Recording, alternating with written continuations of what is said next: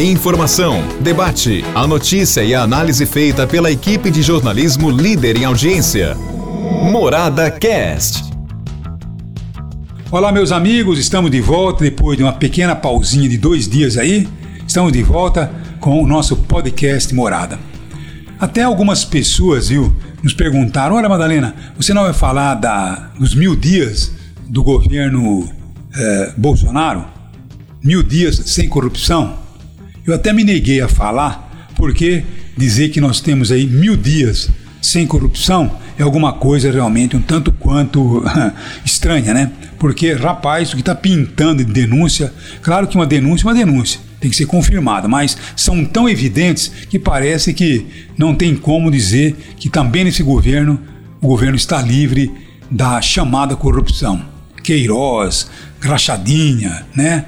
É, é, a Micheque, tudo aquilo, a gente sabe perfeitamente que tem que explicar. Porque dizer que mil dias sem corrupção é um tanto quanto arriscado, né? Mas é isso aí. Para você acompanhar o grande jornal da Morada, você tem aí a nossa Morada FM e além disso você tem o nosso Facebook, tem o nosso portal e tem também o nosso é, YouTube. Então é deixar de ver com imagens o grande jornal da Morada, você não vai deixar, logicamente, de ver. Ou então de ouvir pela Morada FM, porque o Jornal da Morada é o jornal líder em toda a nossa região, a região central do estado de São Paulo. Mas vamos ao assunto editorial de hoje.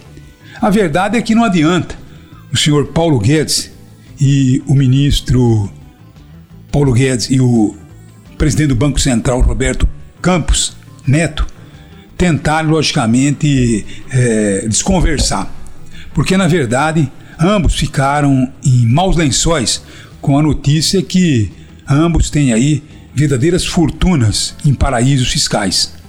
O Paulo Guedes tem investido é, mais de 9 milhões e meio de dólares. Isso representa quase 51 milhões em valores atuais. E mesma coisa o Campos Neto, que divide com a mulher quatro empresas, duas no Panamá e duas eh, nas Bahamas. Quer dizer, são homens do governo federal que não é proibido, não é pecado, não é crime você ter dinheiro em paraíso fiscal, desde que esse dinheiro seja logicamente justificado, de que esse dinheiro ele seja é, colocado realmente a limpo. Mas a verdade é que tem muitas dúvidas e que estão sendo analisadas, estão sendo investigadas. Mas o que cria o maior asco é realmente observar que tanto o Paulo Guedes, ministro da Economia, como também o presidente do Banco do Brasil, simplesmente os dois se mostraram um tanto quanto resistentes àquele auxílio ao povo mais carente do Brasil, quando tivemos aquela questão de agravamento da pandemia. Porque o Paulo Guedes insistiu, até o último instante, com apoio do próprio presidente da República, em conceder míseros 200 reais para um povo que morria de fome. Precisou o, a Câmara Federal interferir para poder realmente fazer uma revolução e conseguir aquele é, incentivo de 600 reais, que veio, logicamente, colocar é, muita comida na mesa de muita gente que morreria de fome se não fosse isso. Agora, é profundamente lamentável quando você vê essas pessoas com é, esses milhões aplicados em paraíso fiscal e, logicamente, estimulando aqui é, que o povo morra de fome. É o fim do mundo, né? E uma outra questão também que eu gostaria de enfatizar, que eu gosto muito de pessoas ricas, gosto sim. Gosto do ser humano, seja ele rico, seja pobre, eu gosto.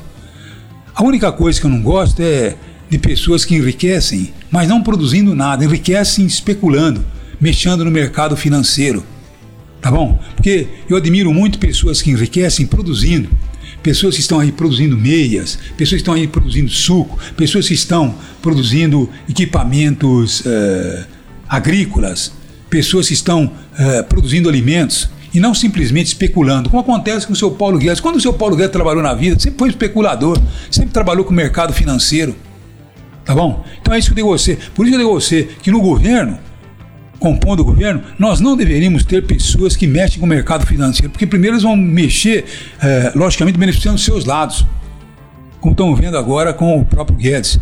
Porque o Guedes mesmo disse: olha, um impostozinho aumentado para a população brasileira, ninguém vai sentir. Ah, não, por isso que ele fez, né? Pegou todo o dinheiro dele e foi aplicar lá, porque ele sabe que aqui o imposto corrói, né? Então é isso aí. Então quer dizer, para ele, tudo que é bom é lá fora. Para nós, logicamente, fica aqui todo esse latão de lixo. Então é isso aí, profundamente lamentável que nós temos aí pessoas que nunca trabalharam na vida, que sempre mexeram com dinheiro, tá bom? Sempre trabalharam no mercado financeiro, nunca produziram uma cueca que foi, tá bom? Nunca produziram um pezinho de alface que foi, mas estão aí sempre bilionários. Então é isso aí, é a nossa decepção com tudo isso que acontece. Um abraço a vocês e até amanhã, se Deus quiser. Um abraço a todos.